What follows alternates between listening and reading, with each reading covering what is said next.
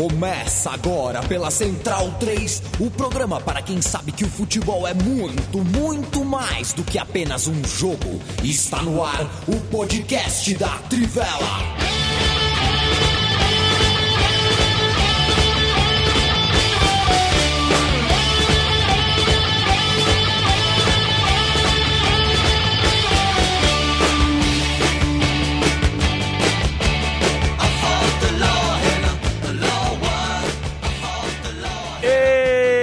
É o podcast da Trivela 16 de julho de 2020.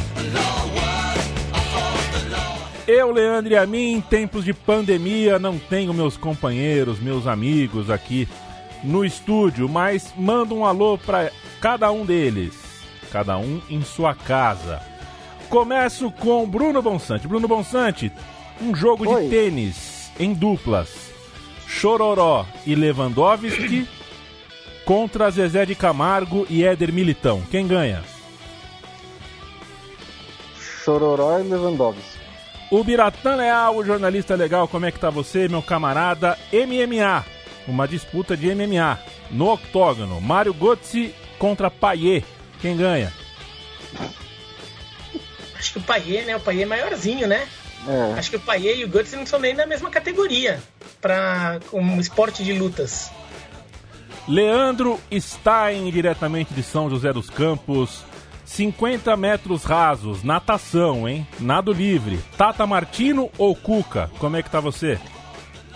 Tudo certo e a mim, essa é difícil, hein? acho, que eu, acho que eu fico com.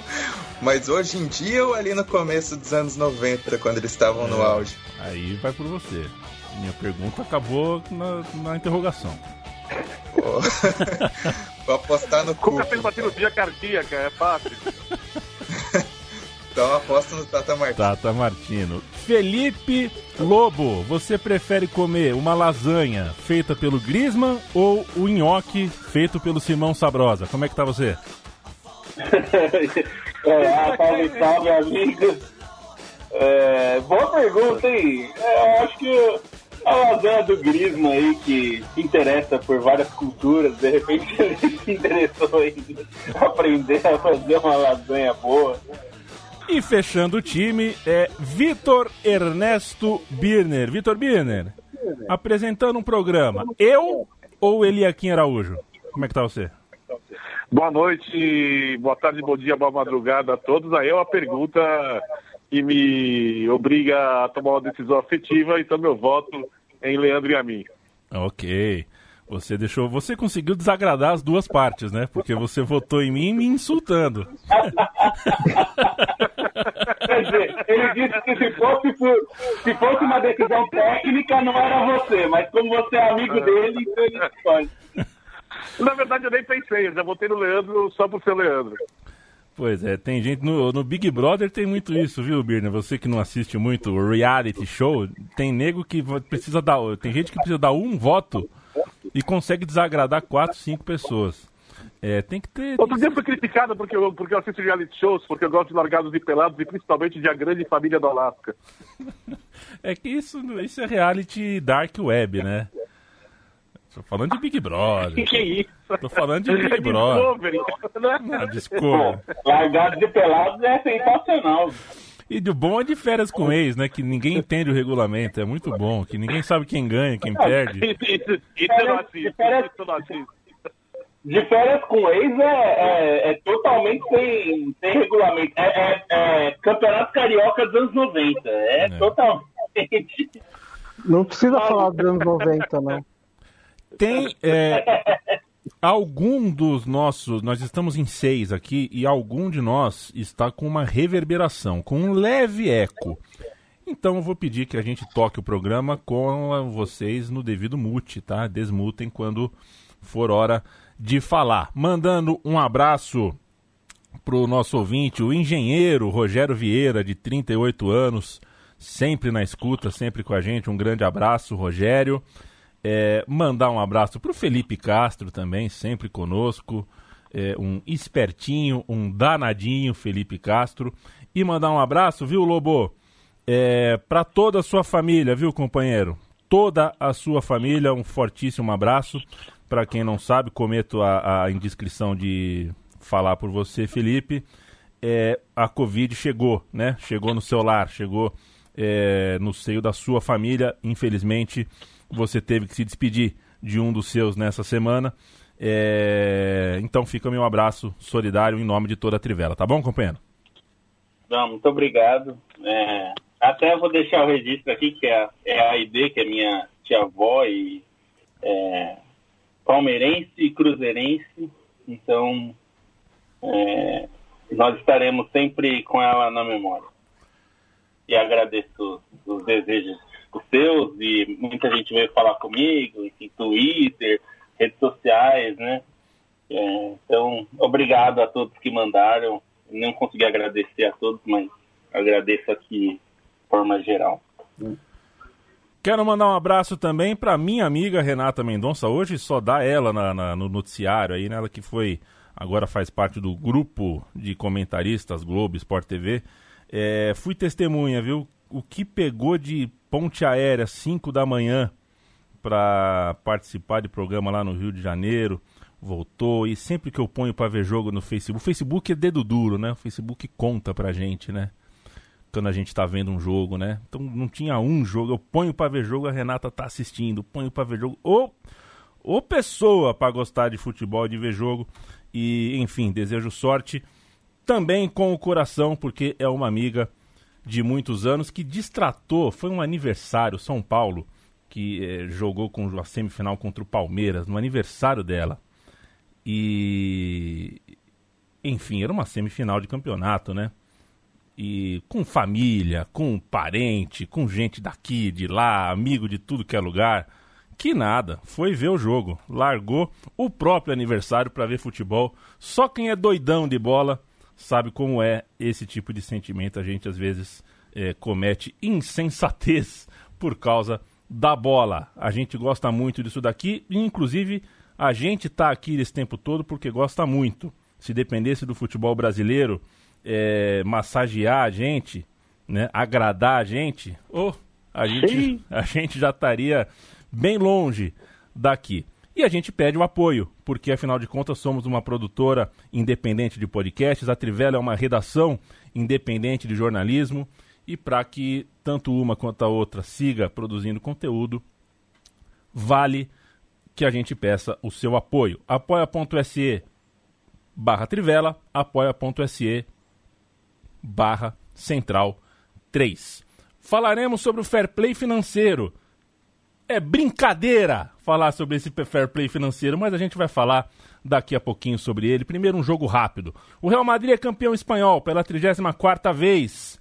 É, o Paulo Júnior escreveu agora há pouco, né? O nosso amigo, nosso irmão Paulo Júnior escreveu nas redes sociais, né? Rodrigo e Vinícius Júnior estão no time, né?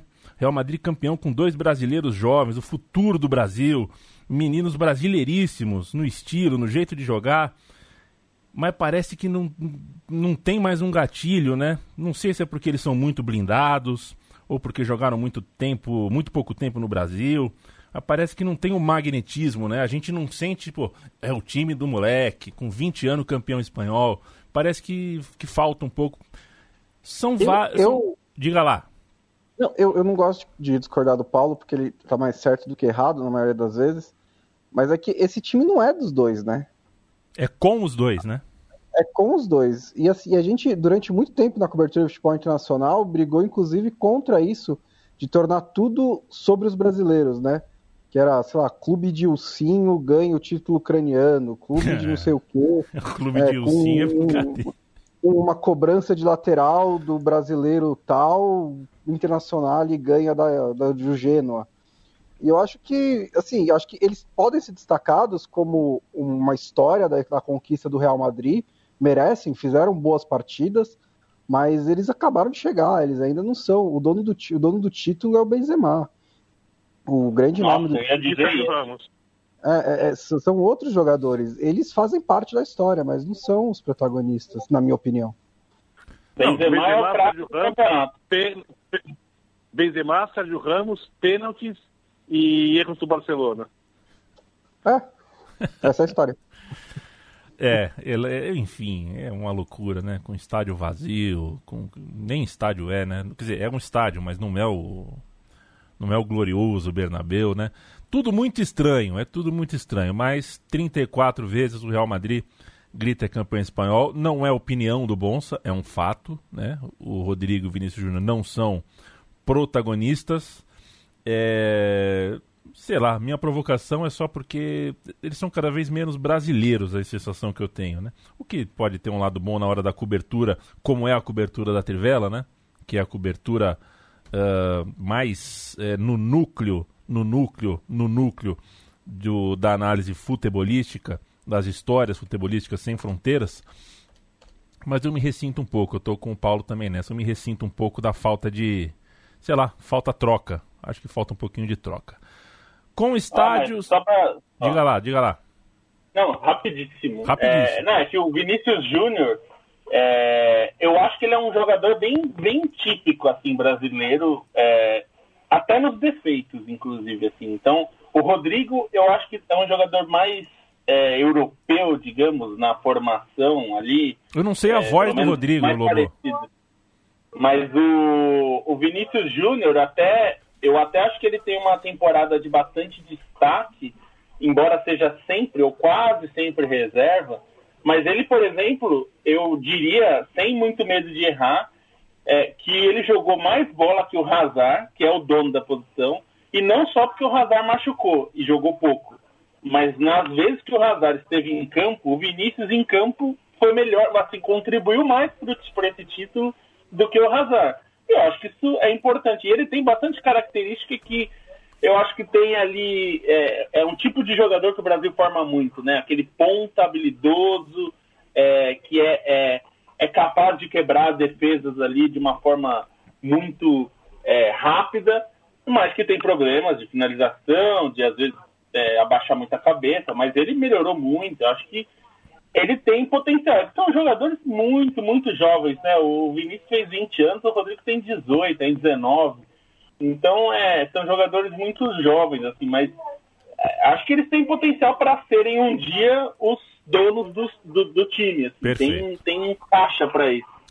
Como está. outra coisa sobre o Real Madrid. A gente, não, a gente tem o que elogiar, mas nada a reverenciar. É um bom time, ponto. O a liga não foi das melhores. O Stein, você que é, gosta de acordar muito cedo, acorda, acorda junto com, com a coruja. Com a coruja não, com as galinhas, né? Galinha que, que canta 5 e meia da manhã. O Stein não dorme, na verdade. Não, é. na verdade eu tô indo, eu tô acordado esse horário. eu tô acordado direto, não tô acordando. Os horários da Copa de 2022 lhe caem bem?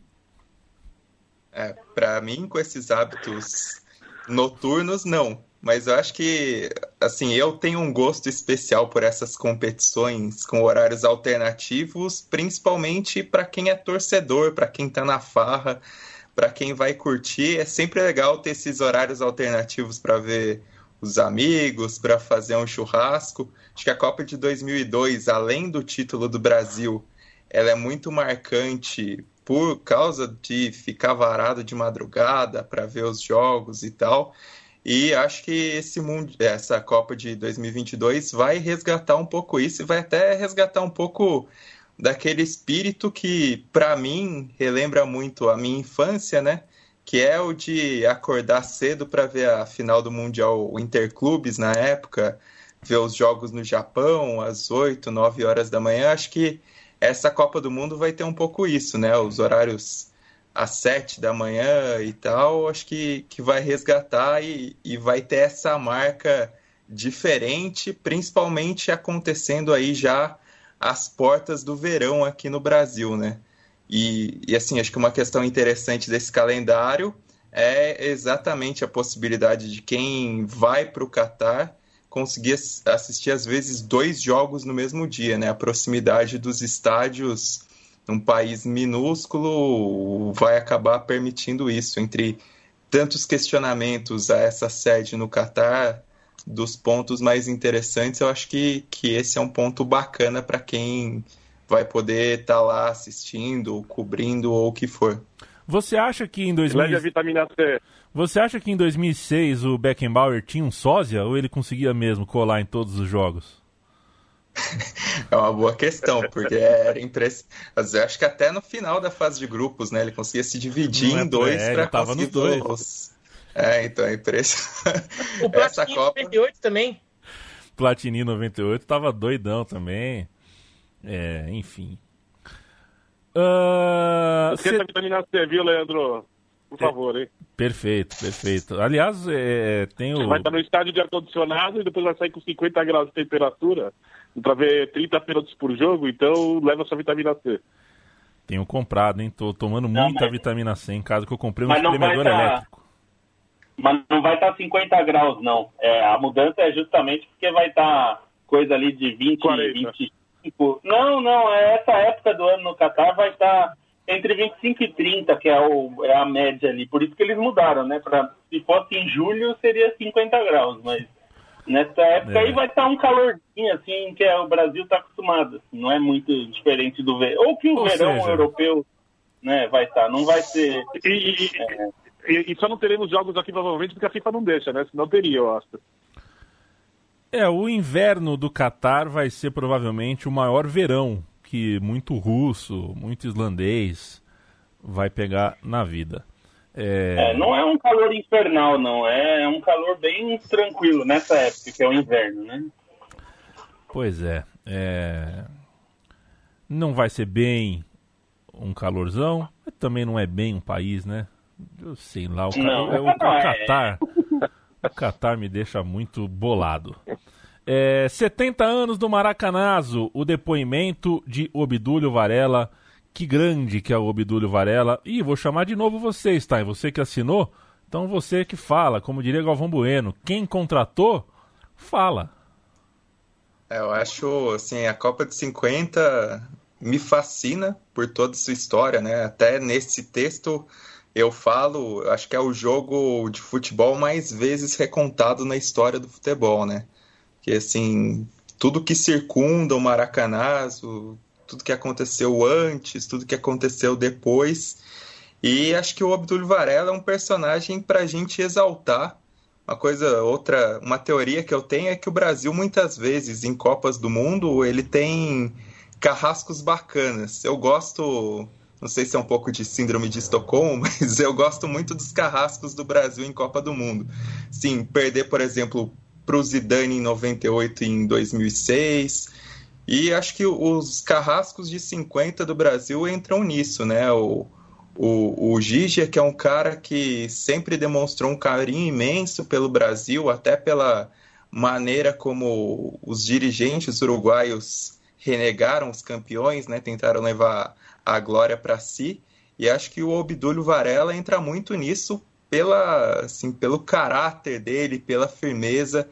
É, tem todas as histórias ao redor da atuação dele em 50, do tapa no bigode e de tudo que aconteceu em campo, muita coisa exagerada. E esse depoimento que ele deu em 72 para o jornalista Oswaldo Soriano, acho que é um, um belo exemplo de quem era o Obdúlio, do, do que ele pensava, de um cara totalmente diferente de um cara que representa esse futebol, que pelo menos é o que eu gosto, um, um, o futebol humano, né? O futebol que olha o lado humano, que olha o outro lado, que, que não olha apenas pela glória, não olha apenas pelo direito. E é um depoimento assim bastante carnal do Obdúlio Varela, que ele conta o que aconteceu ao redor do Maracanã, ao redor da partida em 50, como os dirigentes do Uruguai estavam acreditando que 4 a 0 seria um, um para o Brasil seria um placar bom para o Uruguai por tudo que o Brasil vinha jogando. A maneira como ele esfriou o jogo, né? Ele dá a versão dele do jeito que ele pegou a bola no fundo da rede depois do gol do Brasil, que ele tentou abaixar a poeira no Maracanã. E acho que o mais interessante desse texto é o depois que ele conta, né? Que ele fala como ele saiu para beber com um massagista da seleção no Rio de Janeiro e, e, viu a cena dos brasileiros chorando e aquilo comoveu muito ele. E aí no texto ele fala que se pudesse ele teria marcado um gol contra porque por tudo que aconteceu, ele achava que sentir a alegria ali depois valeria mais para ele. E assim, o Obdúlio Varela, ele era um cara muito ligado com essa, essa parte de um futebol até amador, né? Era um cara que não aceitava patrocínio na camisa, não aceitava. Teve. comandou uma greve dos jogadores por salários mais justos, tem todo um, envolvimento mais. procurando por justiça aos jogadores. E, e uma coisa interessante que ele fala é, é, é, depois no final do texto é mostrar essa desilusão dele com o próprio futebol e com a maneira política que os dirigentes uruguaios usaram aquela vitória e, e desconsideraram os jogadores, né? Então acho que é um dos grandes personagens da Copa de 50 do Uruguai, acho que é o que mais me fascina por, por todo esse ideal dele, por todo esse idealismo. E nesse texto, acho que é um dos melhores textos de futebol que eu já li, assim, esse depoimento que ele deu para Oswaldo Soriano e que está traduzido na Trivela. Mais tarde a gente vai ter outro texto sobre a Copa de 50, né? Mais tarde na gravação, mas vocês ouvintes provavelmente vão ver ele no ar. E aí a gente vai apresentar também um pouco dos pensamentos dos brasileiros sobre aquela final. Bruno Bonsante, eu não, não assisti o jogo, é porque é, ainda posso, né? Daqui a pouco vai começar o brasileiro, eu vou ter que acabar tendo que assistir os jogos. É, mas ainda estou me sentindo. Ainda consigo mediar um bate-papo esportivo como esse aqui sem assistir as partidas. Mas jogo claro, falo aqui na clareza. Não estou conseguindo, enquanto for possível não ver esse tipo de espetáculo deprimente que foi o Campeonato Carioca, vou me poupar. É, mas não é o caso do, da redação da Trivela. Flamengo campeão, Campeonato Carioca, que não ficará marcado pelo futebol. O Flamengo não quis jogar por interesse em ser campeão, nem por amor ao futebol, nem para levar alegria ao seu torcedor. O Flamengo insistiu para jogar o Campeonato Carioca por motivos políticos. É, passa a régua no estadual para gente, por favor. Se puder desmutar, aí Opa, fica perfeito, claro. que a gente ouve. É, vou confessar que eu não vi muita coisa do, do Campeonato Carioca também. Eu não estava com essa empolgação para esse campeonato. Voltou no momento completamente errado. Teve um monte de coisa é, estranha nesse campeonato, com os direitos de transmissão, com até um bom ponto de se levantar que o Flamengo voltou a treinar antes né, do que os outros, de uma maneira ali meio clandestina e isso, claro, pode ter dado uma vantagem para ele. E, é, eu vi parte do jogo ontem, não achei grande coisa. Achei o Flamengo estava com muita dificuldade para furar a defesa do Fluminense, que acho que se segurou bem nessa sequência de jogos contra o Flamengo. Mas é isso, assim, não foi um campeonato que. Primeiro, não era um campeonato que precisava necessariamente acabar por nenhum motivo. E foi um campeonato que acabou de maneira muito melancólica, né? De todas essas finais, jogos que a gente não, não sabia onde ia passar até um ou dois dias antes, toda essa bagunça do Campeonato Carioca e no momento em que o voltando no momento que o Brasil ainda não tinha nenhum controle sobre a pandemia, ainda tem muito pouco, então acho que foi uma nota triste aí no futebol carioca.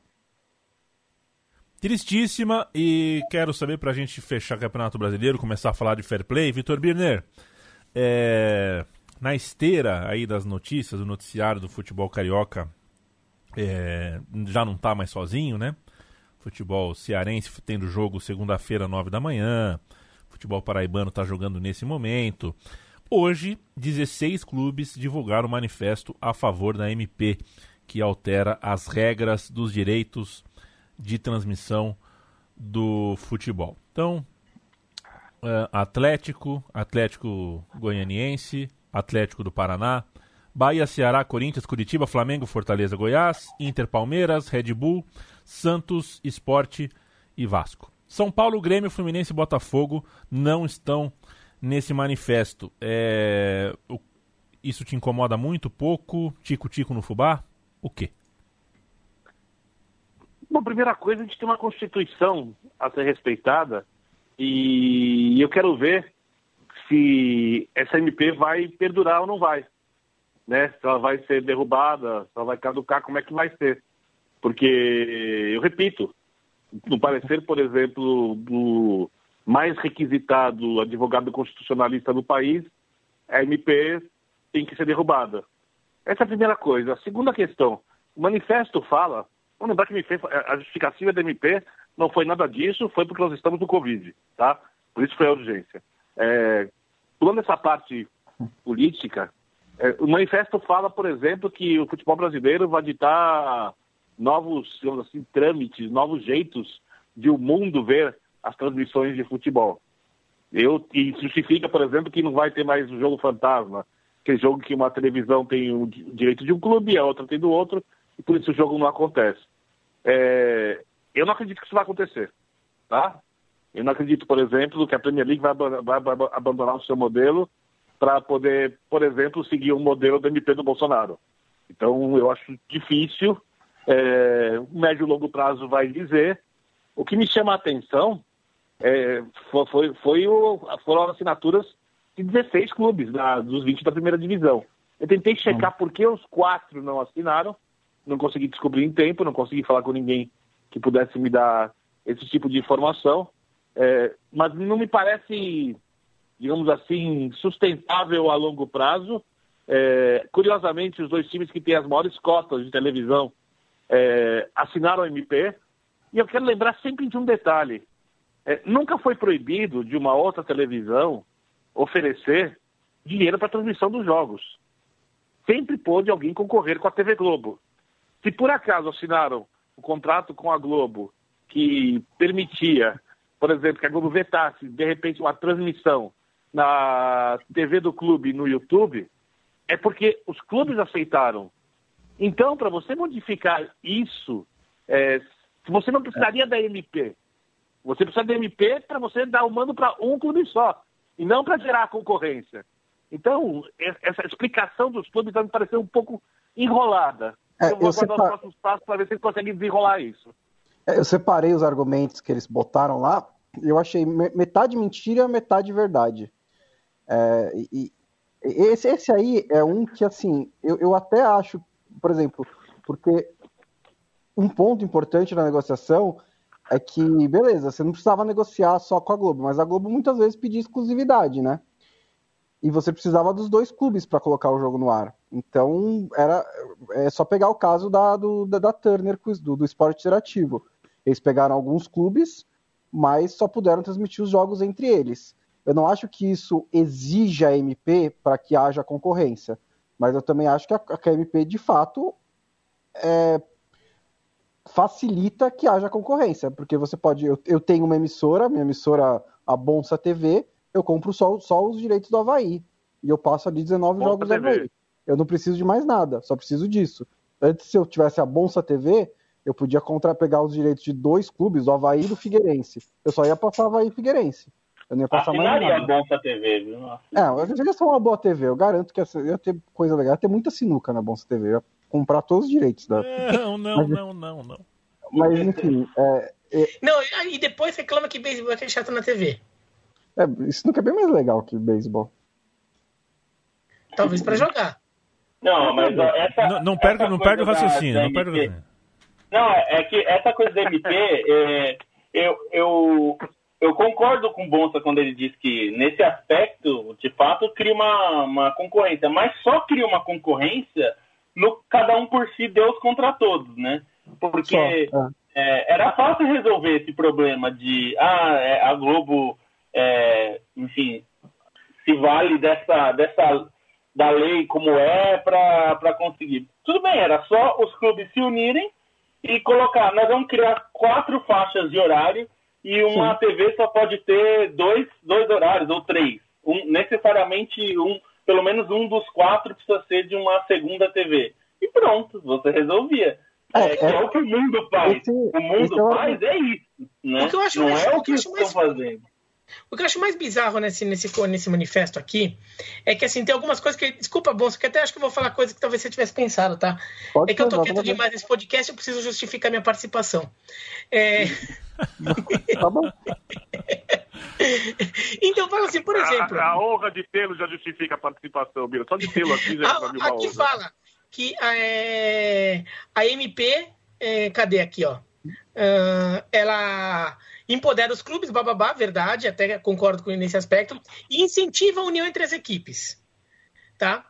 É, daí, pensa o seguinte, aí tem um outro ponto aqui.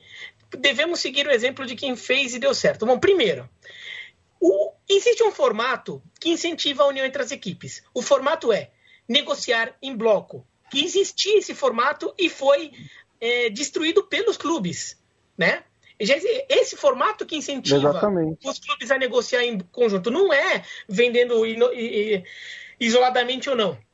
Eu até acho que, dando direito só ao mandante, há um incentivo maior a negociar em bloco do que no modelo anterior. Mas o que realmente incentiva a união é estabelecer que o, o, o, direito tem que ser negociado do campeonato como um todo. Que o direito do campeonato é do campeonato.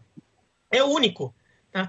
Daí outra coisa, vamos seguir o exemplo de quem fez e deu certo. Ninguém fez esse modelo e deu certo. Ninguém. Ninguém. Absolutamente ninguém. O México faz isso, é uma bagunça. A Espanha fez isso e reverteu porque era horrível.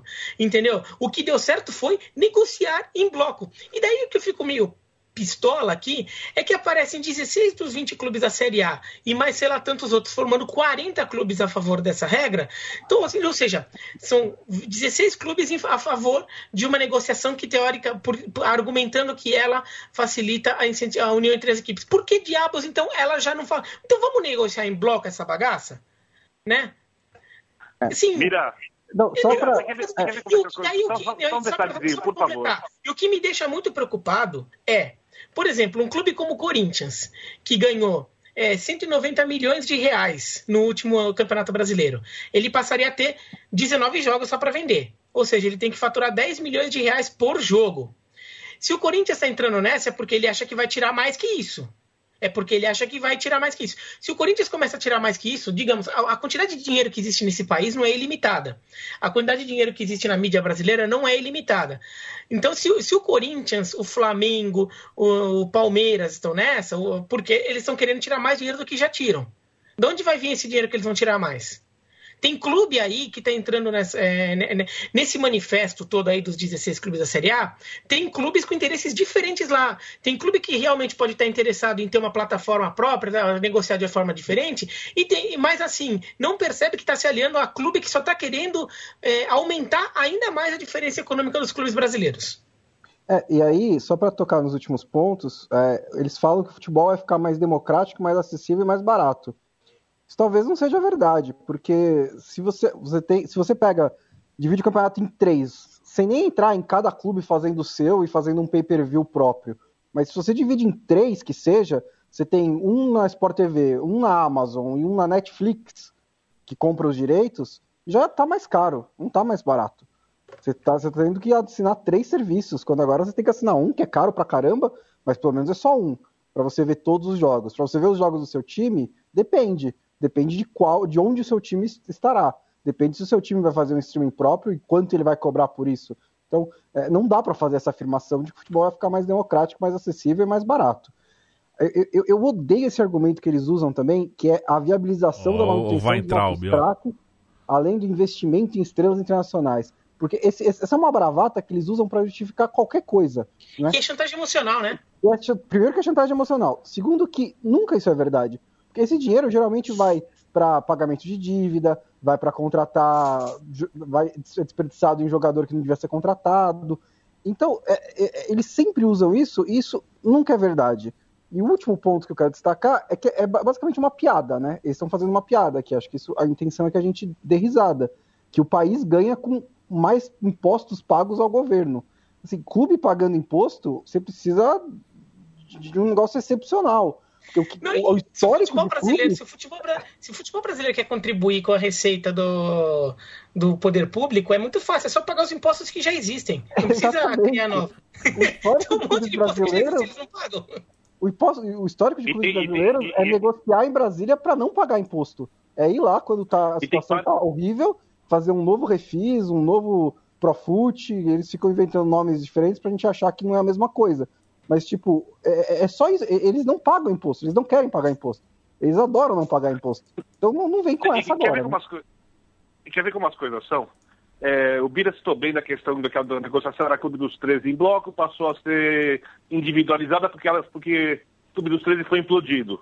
É, quem era o clube mentor e mais beneficiado dessa implosão? O Corinthians, que era presidido por quem? André Sanches. Quem é o atual presidente do Corinthians? Quer dizer, é um nível de, você gentil, de enrolation que ultrapassa qualquer limite. Mas você pode ter certeza, muita gente vai levar a sério, porque tem gente que torce pro dirigente em vez de torcer pro clube, que tem raiva da emissora, é, independentemente do que a emissora faz. Eu não estou dizendo que a pessoa pode gostar ou não gostar da emissora, ela gosta do que ela quiser. Mas é óbvio que essa que esse manifesto, num todo, essa nota, é uma, é uma baita de uma enrolação. Porque, como disse o Bira, o, principalmente o exemplo espanhol foi um desastre. Foi um perfeito desastre. Né? Então, por que vai funcionar aqui? Né? Fora as questões jurídicas, que vai ter briga judicial, a Globo uma hora vai reagir. Né? Por exemplo, é, a MP Vale não vale para os contratos que já haviam sido assinados. Porque teve uma liminar que permitia, aí depois a Globo consegue outra, a liminar é caçada. Como é que funciona isso? A gente vai ter essa batalha no meio dos campeonatos? Aí, de repente, o clube não, não tem os jogos per transmitidos. Por exemplo, o Flamengo perdeu dinheiro no Campeonato Carioca. O Flamengo poderia ter ganho muito mais, né, no final das contas, no pacote geral. Mas por quê? Mas, como que vai vender o pay-per-view? Por exemplo, aí não tem o jogo. Eu, não, por exemplo, se eu sou assinante, eu quero meu dinheiro de volta. Não tem o jogo, não tem nada a ver com a liminar, com a briga dos clubes. Se a TV me vende X, eu quero receber X. Se a TV não pode oferecer X, essa resolva com quem, com quem não permite que ela ofereça o X. Não deveria ter oferecido. Quer dizer, quem ganha com, isso, com essa loucura toda? Agora, vamos lembrar que a CBF é, levemente é alinhada com o atual governo federal. Isso talvez tenha, tenha pesado na decisão. Não sei se foi isso, mas pode ter pesado. É, mais ou menos também, porque acho que assim, a CBF é levemente alinhada ao governo, mas ela também é bastante alinhada à Globo, né? Então, assim, a posição da CBF, na verdade, eu ainda estou muito intrigado nesse aspecto. Porque, assim, acho Por que a CBF. Levemente. É, então, a, a, posição da CBF nesse aspecto, acho que para mim, eu acho, na verdade, que a CBF meio que está deixando rolar. Ela está deixando os clubes fazerem, assim, e, e por enquanto está tá vendo que bicho dá antes de tomar algum lado. Bom, é, cumpre. É, é, podemos passar esse assunto, né? Já estamos com 37 minutos aqui, ainda nem entramos no assunto principal do programa de hoje, que é o fair play financeiro. Uh, o Tribunal Arbitral do Esporte, né, o TAS, reverteu a decisão é, da UEFA. Né? O Manchester City agora está livre para jogar a Champions League, é, não vai precisar. É não recebeu, né? Não recebeu a punição que, na minha concepção, seria a devida por, por corromper o que a gente entende por lei de fair play financeiro, pela moral, principalmente pela moral dessa regra. É, eu quero ouvir os senhores, eu quero começar com Bruno Bonsante. É, eu acho um, uma coisa muito importante de dizer nesse, sobre esse assunto é que o, o, o TAS não exonerou o Manchester City. Porque tem gente dizendo, inclusive o treinador do Manchester City, que o Manchester City foi inocentado. Isso não é verdade. O, o Taz liberou o Manchester City no meio, por, por meio de tec, tecnicalidades. Foi é, é, provas que prescrever, é, o, o, caso prescreveu e alguns fatos não foram, não eram, provas não eram conclusivas, os fatos não eram bem estabelecidos. O, o Taz ainda não liberou os detalhes da decisão. Então a gente não consegue saber exatamente o que não foi bem estabelecido e o que não foi considerado porque prescreveu. Mas, por exemplo, a, a, a, os e-mails vazados pela revista Der Spiegel tinha lá um e-mail que o diretor financeiro do Manchester City dizia claramente que o patrocínio de 70 milhões de euros que o clube tinha fechado com a Etihad teria só 8 milhões de euros da Etihad e o resto do, da empresa pessoal do dono do Manchester City. Então, isso é muito claramente uma maneira de você maquiar as contas para enganar o fair play financeiro, né? Porque você, você é, inventa um, um patrocínio artificial para o dono colocar dinheiro como se fosse receita de mercado. E, e, e, essa foi uma mesma acusação que foi feita ao Paris Saint-Germain. Então, assim, não dá para dizer, é, enquanto a gente não vê o relatório inteiro, né, dá, dá para saber exatamente o que, que o, o TAS decidiu que não era conclusivo e o que, que simplesmente prescreveu. E aí é uma coisa muito louca, né, porque é de se pensar que a UEFA é uma das pessoas que é uma das entidades que mais conhece o regulamento da UEFA. E ainda assim, ele enviou para o TAS o processo, sabendo que ele provavelmente teria prescri prescrito, porque o, há uma diferença de interpretação dos cinco anos de prescrição, se é a partir da, da irregularidade ou a partir da UEFA é, ficar sabendo dela. E aí a irregularidade foi em 2013. A matéria da Der Spiegel foi em 2018, então já estava prescrevendo. Só que ela obrigou a UEFA a agir. E aí a UEFA ficou num, meio que numa sinuca de bico, porque se ela não agisse, ela ia ser criticada por não agir, se ela agisse, ela sabia, com certeza sabia, que tinha um risco muito grande da interpretação do TAS ser de que os cinco anos é a partir da ofensa. Que foi isso que aconteceu. É, e, o que mais me deixou chocado nessa história é que o TAS concordou com a UEFA que o Manchester City obstruiu a investigação. Porque, assim, a UEFA não tem poder de. A Câmara Investigatória não tem poder de polícia, né? Não pode é, lá, pedir, exigir que o Manchester City entregue documentos. Ela, ela, conta com a colaboração dos clubes e os clubes é, concordam com essa implicitamente com essa colaboração ao se submeter às regras da UEFA. E o City simplesmente foi hostil em relação à investigação, como é hostil em relação ao fair play financeiro desde o começo. Então, mesmo, mesmo concluindo que o City obstruiu a investigação e prejudicou o estabelecimento dos fatos e é, exonerando, é, não exonerando, mas mantendo o City na Champions League porque os fatos não foram bem estabelecidos, o, o, o TAS só deu uma multa de 10 milhões de euros para o City em relação a isso. Então, é, é, é uma decisão que, que, que, eu fiquei muito confuso em relação a ela, porque ele diminuiu a, a, a multa da UEFA, não exonerou o City, mas manteve o City na Champions League. Então, eu, eu, eu não sei, eu não, consigo entender o que aconteceu. Tá eu, desmoralizado? Eu, não, não, quero concordar com o Javier Tebas de que o TAS talvez não seja o melhor órgão para tomar essa decisão. Mas essa decisão que ele tomou foi muito estranha. Tá desmoralizado? É, não dá para você concluir. Ah, tá desmoralizado. Até o Volta fez um, um bom texto sobre isso, né? De como é, isso daí é uma pá de cal para mim e no, no, no, no, fair play financeiro. É, e aí a UEFA tem que escolher o caminho que vai tomar aí em relação a, a ou você reformular e tentar um, um, é, mexer nas regras para tornar mais rígido, ou ela vai ter que largar a mão disso. Eu acho sempre importante lembrar por que, que o fair play financeiro existe, porque muita gente confunde a finalidade é, dessa, desse programa da UEFA. Muita gente acha que isso é para equilibrar as forças na Europa, e não é para isso. Quando foi criado, lá em 2010, na concepção, e depois 2011, quando ele foi é, efetivado, é, a ideia era para parar com a quebradeira de clubes. Estava se tornando muito frequente naquele momento, clubes tradicionais, inclusive, alguns grandes, de países menores, mas grandes, é, quebrando e fechando as portas e tendo que ou recomeçar ou ser refundado. É, isso aconteceu com muita frequência. Isso ainda acontece, mas numa proporção muito menor.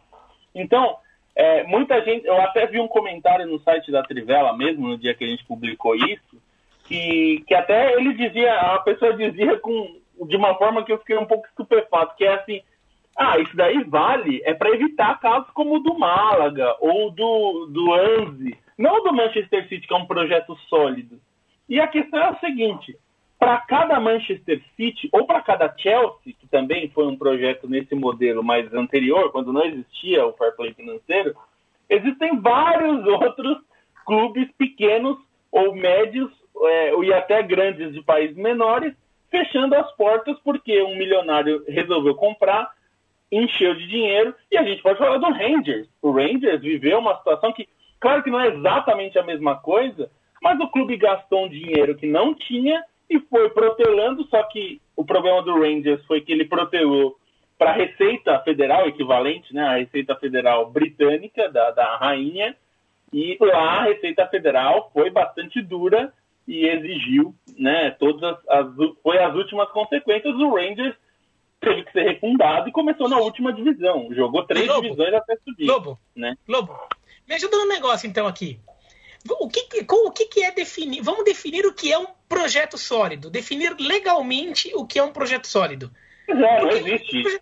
É uma coisa perfeita, é uma coisa absurdamente subjetiva. O projeto do é, Mônaco iria parecer super sólido, até o dono russo lá do Mônaco, que assim, ah, faz sentido. Faz sentido o cara querer investir no Mônaco, por quê? Porque daí é um paraíso fiscal, ele sei lá o quê, então de repente ele consegue algumas coisas lá, tendo que morar num lugar que não se paga imposto, sei lá o quê, né? Só que de repente ele separou da mulher e a mulher que tinha que ficar com metade do, dos bens dele.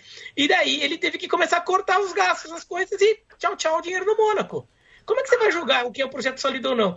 E se de repente a Arábia Saudita compra uh, o Newcastle e daí a Arábia Saudita começa e daí os, daí os Emirados Árabes compram um outro time ali, o Bahrein compra um outro time e daí os times ingleses começam um, um, time da Arábia Saudita, um time dos Emirados, um time do Bahrein e começam a fazer bullying no Manchester City, ali começam a mexer os pauzinhos lá para zoar o Manchester City por causa da briga deles lá no Oriente Médio. E daí o projeto sólido do Manchester City vê o quê? O dono, os donos lá do Manchester Ah, quer dizer, o Manchester City é Emirados Árabes, desculpa, tô, é, é Emirados é, Árabes. Pensa na França, é, pensa na França, desculpa, eu pensei na França. Os caras investindo na França, o projeto sólido do Paris Saint-Germain. E daí eles resolvem, ah, sabe de uma coisa? Agora vamos usar, vamos usar o pessoal do Qatar lá no Paris Saint-Germain. Daí um compra o Mônaco, o, o outro compra o Lyon, o outro compra o Olympique, e começam a criar a situação que deixa o pessoal do Qatar ali meio assim, sabe, de uma coisa, vou pular fora. E o projeto sólido do Paris Saint-Germain vira fumaça. Né? E tem um outro problema também. também porque, o, o, porque o, mercado, o mercado é um ecossistema, né? Então, quando você, você, permite que o dinheiro entre de, indiscriminadamente, e aí o Paris Saint-Germain vai lá e, por exemplo, contrata um jogador do Barcelona por 220 milhões de euros, outros clubes vão ter que começar a gastar o que eles não têm para competir com o Paris Saint-Germain. E os preços vão ficar inflacionados.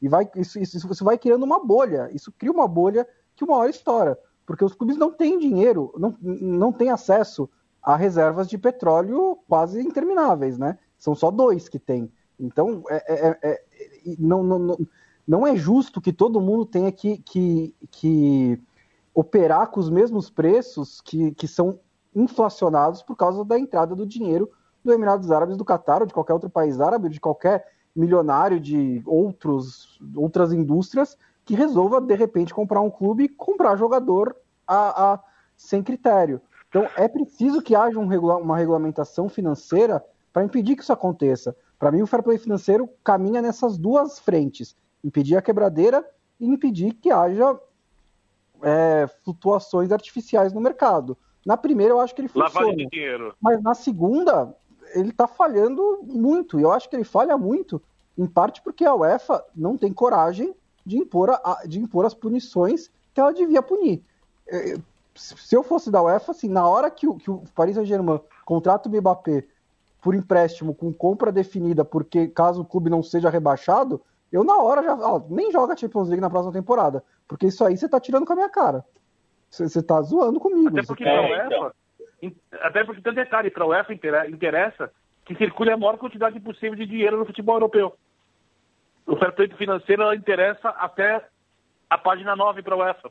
Interessa, né? mas também não, interessa, não mas, mas ela também precisa de votos para ser reeleita, mas, né? É, mais ou menos. É. A, gente tem, a gente tem que lembrar quem é o presidente da UEFA. O presidente da UEFA chama Alexander Seferin, que é da Eslovênia, e foi apoiado por muita gente que é dos países é, periféricos. Não dá para chamar de periférico, mas assim, não só os grandes países, embora ele tenha tido apoio dos grandes países também. E a grande questão do fair play financeiro também é, é que tem uma, uma, uma, uma, coisa assim, isso é, a, a, gente perde um pouco a noção dessa é, de como isso acontecia, mas muito, como se falou do Málaga, né, e deram exemplo, ah, tá vendo? O Málaga era um brinquedo de um bilionário e no momento que ele tirou, o time, enfim, quase sumiu. É, o time quebrou inteiro. E isso é um problema, que é o que o Bonsa falou. Isso é um ecossistema, isso é muito ruim como, como economia do futebol. Porque a, muita gente defende que os clubes só sejam punidos se eles, por exemplo, atrasar impostos, atrasar salário, esse tipo de coisa. Mas isso é a última coisa que acontece de um processo todo. Então, se os clubes querem um ambiente profissional, é, querem um ambiente é, que tenha ali todas as benesses de ser um grande negócio, é, inclusive benesses fiscais, né, a gente sabe, e não é só no Brasil, na Europa, no mundo inteiro isso acontece, então a gente vai ter que ter todo, todo, uh, todo compliance, como eles gostam, inclusive nas finanças. Os clubes têm que ser obrigados, em muitos países europeus, quase todos os grandes, eles são obrigados a apresentar balanço, são, é, são obrigados a ter é, as contas é, apresentadas aos sócios ou aos seus donos, porque precisa mostrar publicamente o que está fazendo.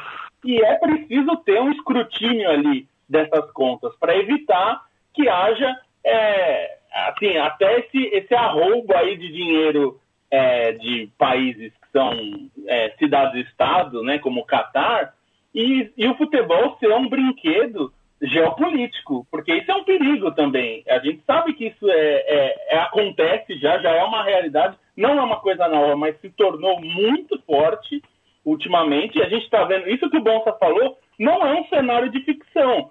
A gente está falando do Qatar ser dono do PSG, os Emirados Árabes é dono do Manchester City e a Arábia Saudita pode ser dona do Newcastle. Isso não é pouca coisa, isso é muito sério. A gente está falando de uma região que esses países não se entendem e podem ter um problema muito sério político mesmo. Então, o fair play financeiro precisa fazer isso, precisa preservar, e muita gente não entende que, apesar de serem empresas, esses clubes representam é, o imaginário popular e uma questão que isso torna é, o Borussia Dortmund, o Bayern, o PSG, é, o Manchester City mesmo, mesmo antes do dinheiro, ele torna um patrimônio imaterial desse, desses torcedores. Esse clube sumir, como o Portsmouth sumiu quase, quase fechou as portas e teve que reabrir, isso é uma dor para a cidade que é um negócio absurdo. Isso tem, na Inglaterra isso acontece com uma frequência triste. E os torcedores têm clube que realmente fecha as portas. Não pode deixar isso acontecer. Então é papel da UEFA impedir que isso aconteça. Então acho que tem, tem que ser revisto. E Lobo, só lembrando, né, que se o pessoal fica achando que é só esses times, ah, Porto, um time que também veio meio que do nada, assim, é um time super tradicional, tem sua torcida, mas assim, o Rangers, o maior campeão da Escócia, imagina o maior, maior time, de, o time de maior torcida de um país, de repente quebra. Foi o que aconteceu com o Rangers. E daí o pessoal às vezes esquece, mas o, o, o Borussia Dortmund era um time que ficou na beira da falência. A, a, só não, a gente só não ficou. Isso só não chamou mais atenção. Falou-se falou muito na época. E depois as pessoas meio que esqueceram. Foi no, no final da década passada. Mas o, a situação do Borussia Dortmund só não foi mais grave porque, apesar de todos os problemas, em campo o time não conseguiu se manter lá em, de meio de tabela, ali com uns anos de crise, mas não caiu para a segunda divisão. Porque daí é aquela coisa que chama mais atenção. Nossa, o time caiu para a segunda divisão. Os próprios, a, né, a Os próprios rivais ajudaram o Bayern, mesmo, não só o Bayern, mas o Bayern principalmente, é, eles entenderam que seria ruim para a economia, que isso que o Bonsa ressaltou no começo, é ruim para a economia da, da, da, Bundesliga, do futebol alemão, que o Borussia Dortmund entrasse nessa, né? Então eles meio que ajudaram para não deixar o Borussia Dortmund quebrar. É, é um pouco, tem que ser o papel da UEFA, né? E, gente, é, se a gente fizer, se a gente transportar isso para uma realidade brasileira, vocês, vocês têm alguma esperança de uma estrutura de fair play financeiro, é, de um modelo que se pareça ou não com o europeu, mas que possa ser usado no Brasil e que tenha começo, meio e fim, né? Porque uma coisa é implantar MP, que... né? Outra coisa é realmente a gente, a médio e longo prazo, as coisas acontecerem como tem que acontecer. Só uma coisa existe, viu? Existe o plano, o é, projeto está é, pronto. O plano existe, de fato a o plano existe. fez. É, a CBF fez lá com o César Grafietti, né, que é o, o, o consultor lá que, que era do Itaú, agora está lá na Itália, que fez todos esses estudos dos clubes, ele, ele ajudou a fazer, o plano existe. É questão de botar em prática. Agora, acho difícil, porque acho que primeiro os clubes brasileiros, para entrarem nessa coisa do fair play financeiro, acho que eles já tinham que estar tá num, num, situação econômica um pouco, um pouco melhor, vai. Para você conseguir. O, o, porque o, o que tem hoje é muita apagação de incêndio. Né? É muita não. gente tentando sobreviver. Né? E, eu, e daí eu acho que, que não, eu acho que por causa disso, o fair play financeiro, por causa disso, o fair play não, porque assim. O que, sabe que argumentaria? O que legalmente não pode falir, não pode ser regulado financeiramente. É matemática. Não, não pode falir, não pode, não tem, não tem, você pode criar sanções, dificuldades, rebaixar o time, não importa. É outra questão, porque ele sempre continua existindo, porque ele não pode falir, ele não pode acabar. É, então, por exemplo, o Botafogo tem.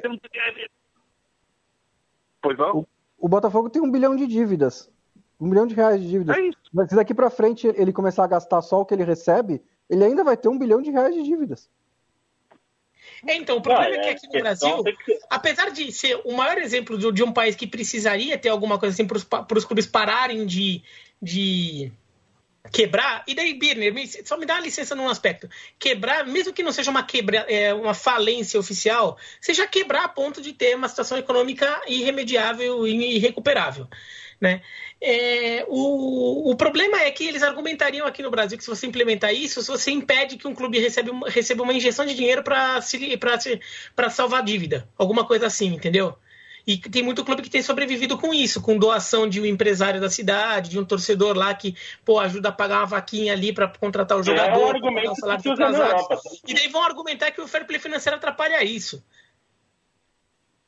É, e, e, tem uma coisa que assim, eu, o, o, exemplo que a gente tem mais ou menos nesse sentido, não é exatamente igual, mas numa situação similar, a Espanha, é, o governo espanhol é, tinha, todos os times tinham dívida com fisco, dívidas bem grandes, como aqui, e o governo espanhol, em determinado momento, fez uma espécie de refis, mas condicionou os clubes que aceitassem a virarem empresas então, portanto, deixar, abandonar o seu status de clube social e passar a operar como empresa e para ter esse, direito a esse financiamento. Então, são poucos clubes na Espanha hoje que não são empresa, né? O Real Madrid, Barcelona, Atlético e Zaragoza, se não me Acho que é o Sassuna.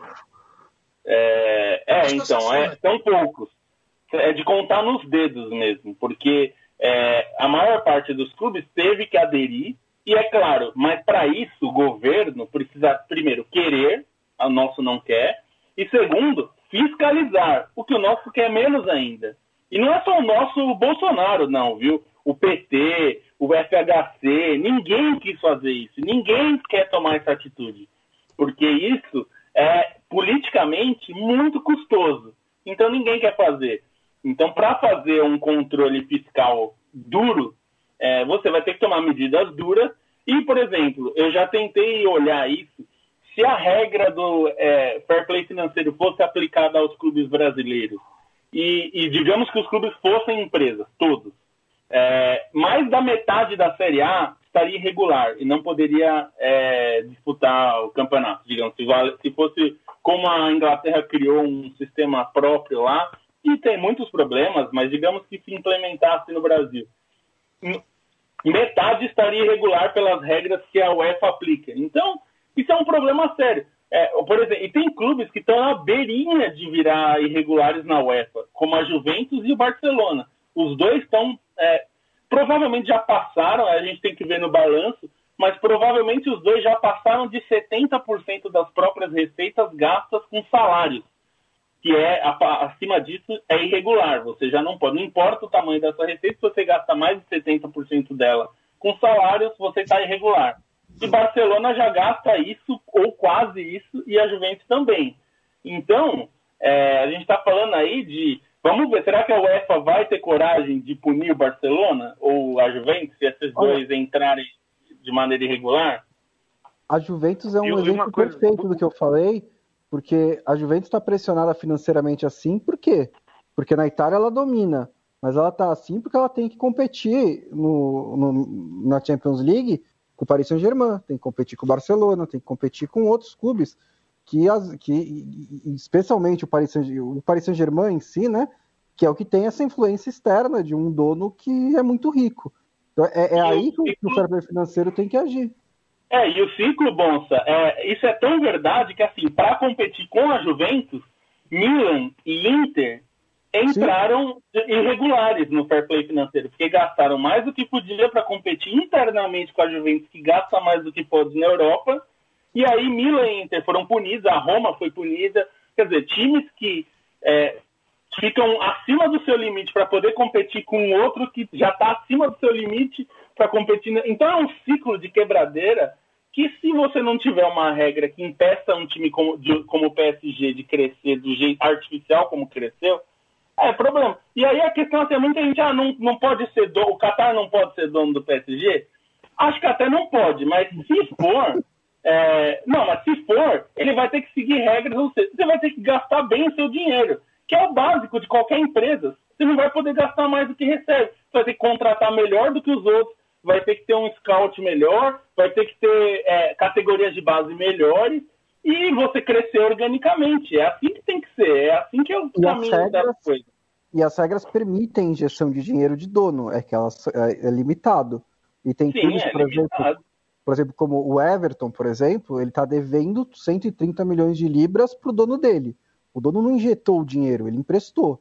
Lógico, com, com juros né, mais é, mais agradáveis do que se o cara pegasse o dinheiro numa, num, num banco, mas esse dinheiro tem, vai ter que ser pago depois. Então você, te, você tem maneiras de um dono comprar um clube e influenciar para esse clube crescer. O que a gente está dizendo é sobre a, a, a, a, injeção de dinheiro desregulamentada, sem critérios, sem nenhum tipo de limite. É, o Leandro perguntou sobre a realidade brasileira, só para trazer um pouco para cá. É, o Bolsa citou, por exemplo, o Botafogo. Né? Não tem como pagar a dívida. Um dos projetos que está parado no Congresso é, quis, por exemplo, que o clube passa a ter algumas, por exemplo, se ele vira empresa, ele pode entrar numa recuperação, né? E que a empresa tem, de acordo com normas que já existem de mercado, passar a ter essa recuperação judicial e aí conseguir pagar suas dívidas.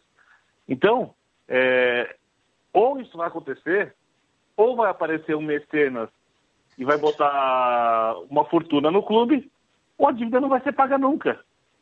E se a dívida não vai ser paga nunca, alguém vai ter que mexer com isso, vai ter que fazer alguma coisa com o clube.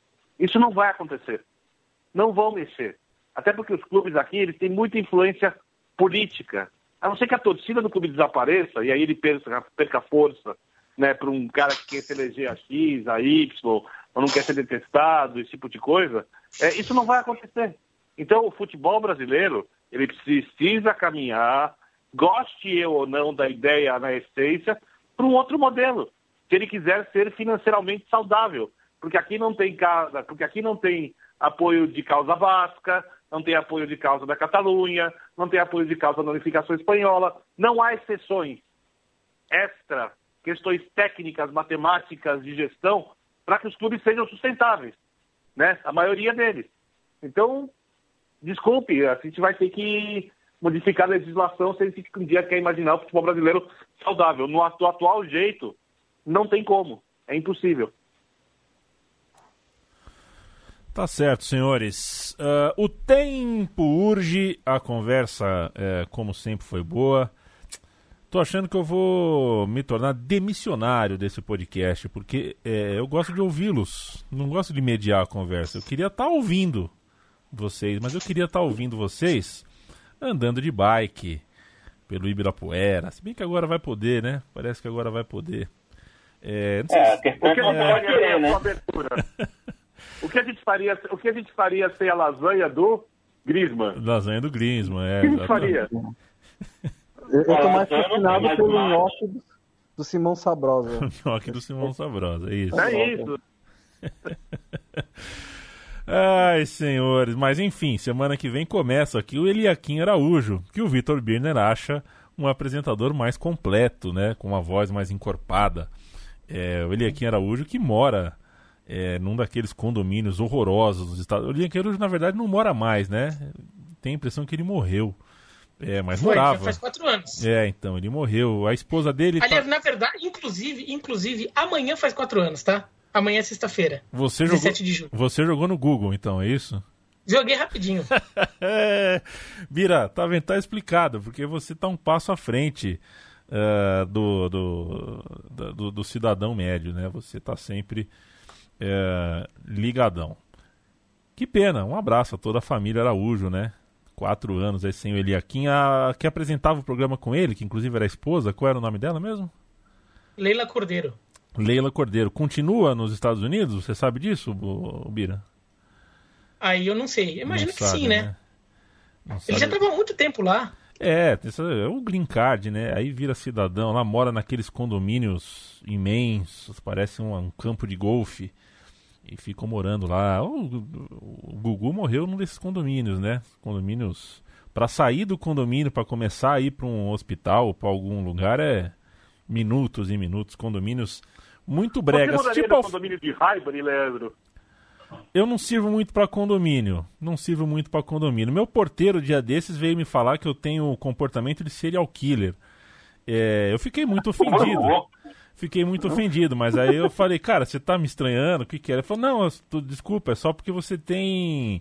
Você faz coisas muito repetidas, coisas sempre no mesmo horário, leva o lixo no mesmo horário, vai comprar pão no mesmo, faz as coisas. É, eu não sei se o serial killer faz isso na mesma hora. Eu acho que ele foi muito infeliz na frase, mas de toda forma eu, eu me incomodo um pouco com essa vida é, muito parede com parede, porta com porta. E esses condomínios dá a impressão que todo mundo sabe onde, é, tirando o condomínio do Jair Bolsonaro, onde ninguém sabe nada sobre ninguém, os condomínios geralmente as pessoas cuidam muito da vida dos outros. É, mas sei lá, você moraria em Alphaville, Birner? Numa Cara, daquelas. não é meu lugar preferido para morar, mas diante da realidade do país, não dá para reclamar. Não eu gosto pra- muito de onde eu moro, Leandro. É, o nome é muito zoado, né? Alphaville é, é muito zoado, é muito zoado. Eu Eu queria morar em Ubatuba, se você me der a opção. É até mais barato. É, mais especificamente no Flamenguinho ali, né? Termas de Malta. tá bom. Vitor Biner, meu beijo, grande abraço. Saúde e paz a todos. Felipe Lobo, o moço do Cangaíba. Valeu demais, meu camarada. Valeu por estar aqui com a gente por essa hora aí. Valeu, muito obrigado. E quem se interessar, a gente abriu um grupo é, lá no, no Facebook, grupo aberto, todo mundo pode participar, quem quiser. Então é só ir lá é, no nosso perfil, você vai procurar os grupos relacionados. A gente tem um grupo oficial da Trivela para quem quiser, enfim, discutir futebol e falar de futebol. Tem muita gente que está lá conversando, está sendo bem legal, então procurem lá o nosso grupo. Se quiser procurar na busca Trivela Futebol, você vai achar é, o, o grupo da Trivela para quem quiser aí é, ter um espaço para falar de futebol com outros doidos além de nós, né? Leandro Stein, qual é a Alphaville de São José dos Campos? Grande abraço. Alphaville, eu não, não vou saber nome de condomínio aqui, só conheço a Vila Machado, conheço a periferia Zona Norte, aí eu conheço, mas nome de condomínio não vou saber nem a Não, pau. não tem aquele mas bairro, tem com... bairro Aquários, né? Aquilo é um- uma coisa horrorosa, não é? Não, Aquários é um bairro totalmente vertical, assim, onde você anda tem prédio por Ah, lá, é? mas eu passo eu passo bem longe, viu? Eu só atravesso a ponte do Rio Paraíba, aqui, aqui é bem bem mais bucólico, bem mais tranquilo. Valeu. Valeu, um abraço, tchau, tchau. Bruno Bonsante, qual é a Alphaville do mundo? Grande abraço. Alphaville do mundo? É. Acho que é, é, é Dubai, não é? Dubai, Dubai. Matou. É matou Dubai, a charada, é. Matou a charada. É isso aí. Se a, gente, se a gente tem ouvinte que mora em Alphaville, peço desculpa. É só a gente tem que fazer a brincadeira. Não é nada pessoal. Valeu, viu, Boncinha? Valeu, até a próxima. O Biratã Leal, o Biratã Leal deve estar pensando o que, que ele vai perguntar, o que, que ele vai perguntar. Já tô com o Google aberto aqui. Vou perguntar nada, Biratã. Gosto muito de você, viu? Grande abraço, até a semana. É, um abraço. E, e talvez eu não possa semana que vem, tá? Então talvez daqui 15 dias. Tem Tava, beisebol? Volta beisebol quinta-feira que vem. Tava demorando, hein, Bira? Tava É o início da temporada, apertando a temporada. Tá bom. A gente passa a gravar então de meia-noite. Eu não quero abrir mão de você, ô Biratã. Valeu demais, gente. Aliás, me diz uma coisa, Biratã. O filme do, do Moneyball lá com o Brad Pitt é. É Ipsis Literis mesmo? Dá pra confiar? Eu gostei do filme. Não, ele é bom, ele é bom. O livro é melhor, o livro é mais detalhado, mas assim, acho que o livro é um pouco. É mais para quem entende um pouco mais do, do esporte, né? E de inglês. Do, do né? beisebol pra. É, não, o livro tem em português. O livro ah, tem em português. Okay. Mas o, o filme é legal, assim, dá pra, assim, você pode talvez me entenda o que significa algumas jogadas que ele vai mencionar ali, mas você consegue imaginar ela, o, vai, o equivalente a ela no, no futebol, no basquete. É, o importante é o conceito. E o importante é que a nossa emoção sobreviva. Até a semana que vem, companheiros.